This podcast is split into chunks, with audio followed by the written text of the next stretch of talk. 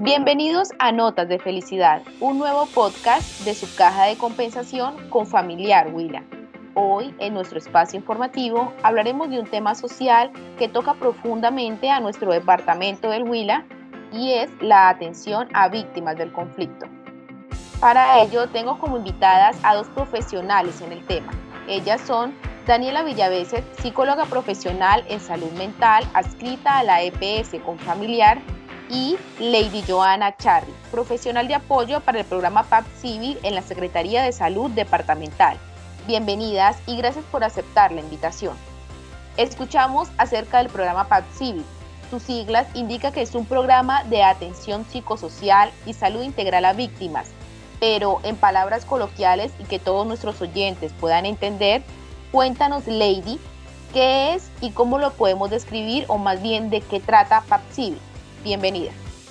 Gracias, buenas tardes. Eh, efectivamente, el programa PATSIVI, como tú lo mencionas, surge como respuesta del sector salud, en este caso nuestra cabeza, nuestro ente rector, que es el Ministerio de Salud, en respuesta a la Ley 1448 de 2011, que es conocida coloquialmente como la Ley de Víctimas y de Restitución de Tierras, donde se determinan las medidas de rehabilitación para el sector salud. Estas medidas de rehabilitación son las que nosotros como representantes de la institucionalidad debemos responder en garantizar el derecho a la salud de las víctimas del conflicto, tanto a nivel físico como a nivel psicosocial y mental.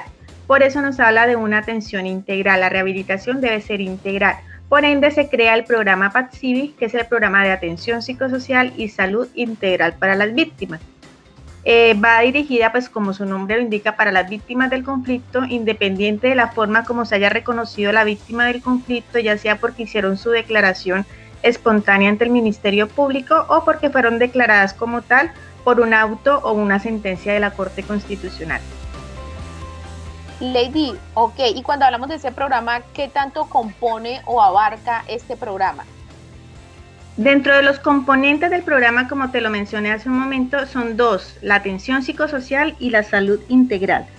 Eh, hablando un poco de cada uno de ellos, la atención psicosocial es realizada netamente por las psicólogas del equipo PATSIVI del departamento del Huila, donde ellas realizan su desplazamiento a territorio a los 37 municipios del departamento y realizan las atenciones psicosociales en las modalidades individual, familiar y comunitaria.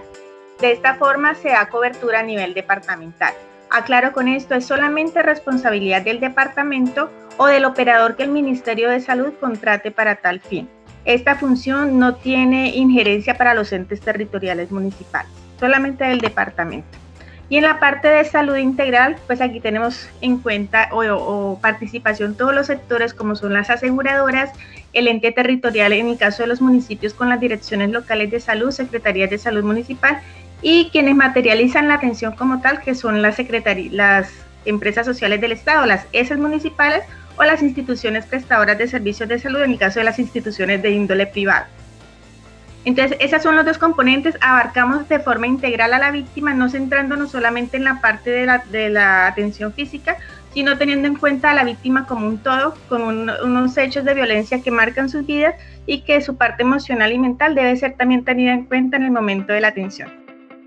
Bien, eh, ¿cómo podemos reconocer a estas víctimas o qué patologías presentan? Eh, bienvenida Daniela, psicóloga profesional en salud mental. Bueno, primero que todo, quiero darle las gracias por este espacio porque es muy importante que la gente conozca sobre los programas en salud mental y todo lo que se está haciendo, digamos, para mejorar la calidad de vida de los eh, afiliados a la caja de compensación familiar. Eh, las patologías, uno no puede pensar en una sola patología eh, y eh, poner a todas las personas sobre una patología como tal.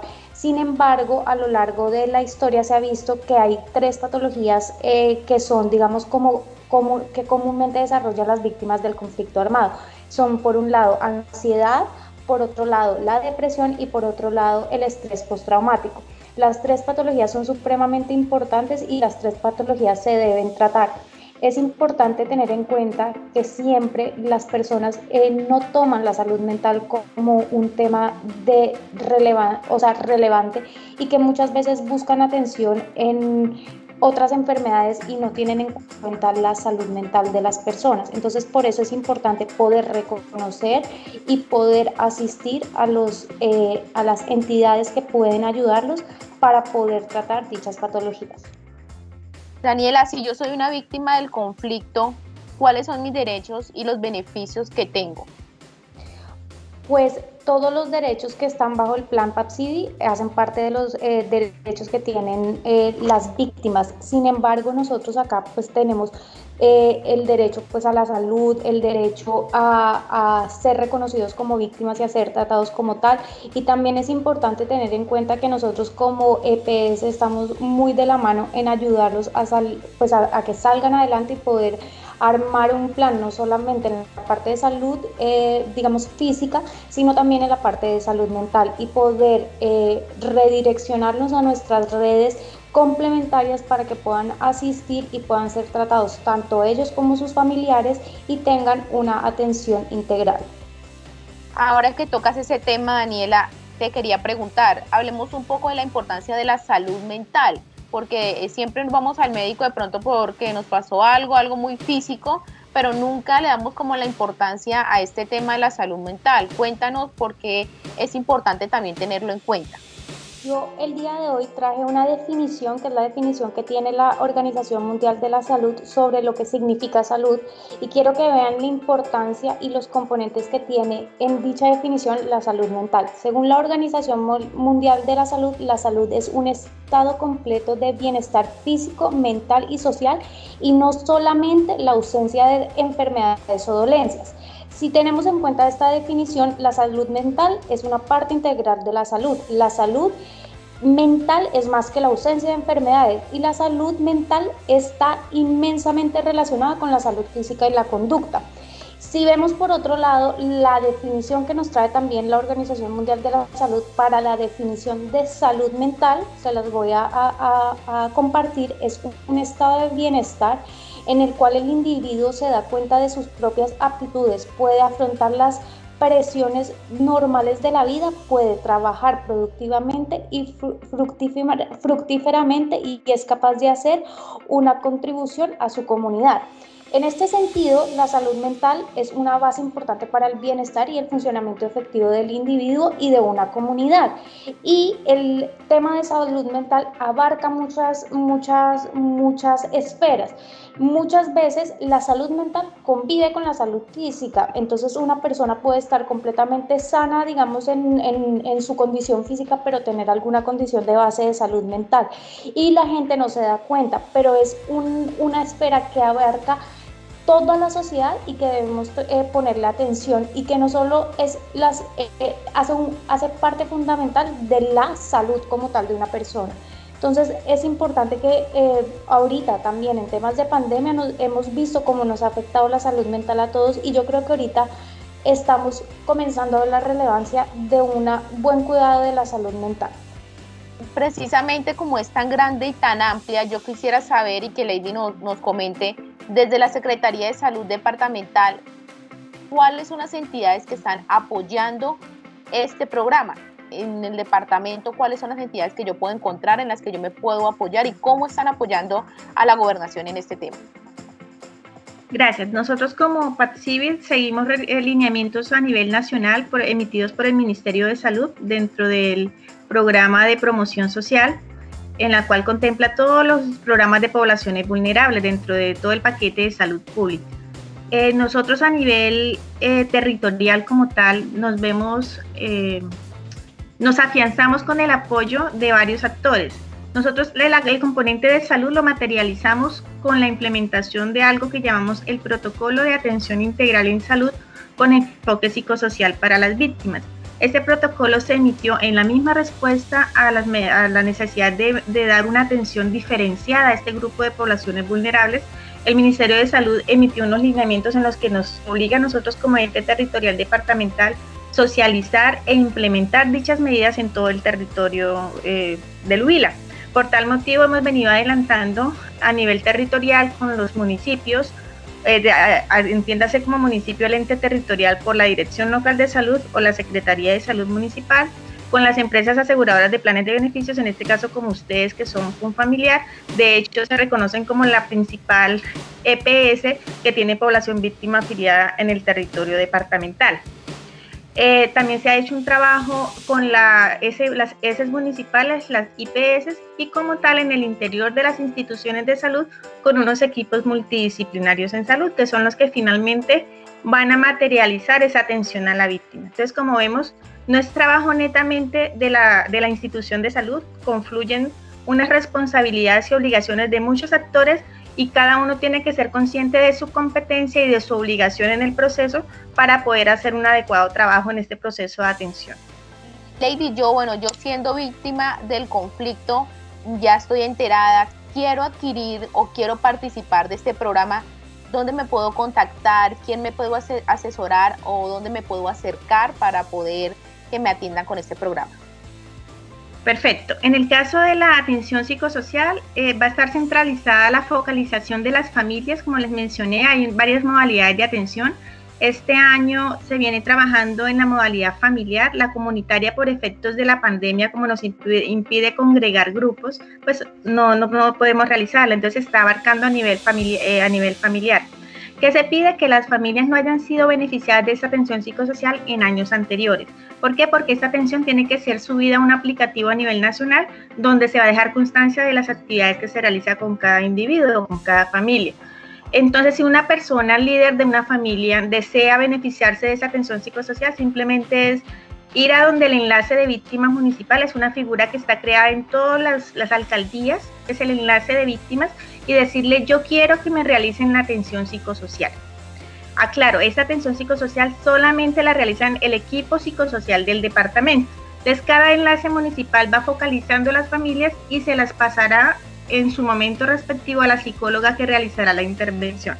Entonces, esto obviamente todo es, voluntario, no es nada impuesto. Si la persona lo desea, así se lo hace, porque pues no es obligatorio para ellos acceder a esta atención pero si la quiere, la requiere y la solicita, simplemente dirigirse donde el enlace de víctimas o con el director local de salud o secretario de salud municipal. En el caso del componente de salud, recordemos que el PATSIVI son dos componentes.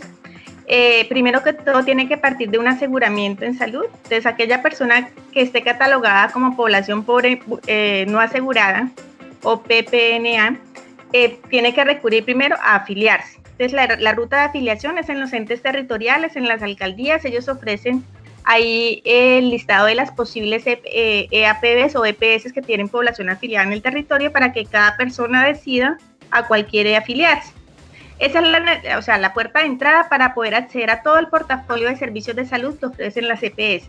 Ellas las ofrecen mediante su red de prestadores, que usualmente es la institución de salud en el, municipio, y allí una vez asegurada tiene derecho a todos los servicios ofertados en la institución, desde las consultas eh, de urgencias, medicina por medicina general, consulta externa, hospitalización, eh, todos los programas que pertenecen a las rutas de promoción y mantenimiento de la salud, todo el proceso de tratamiento, paliación, rehabilitación.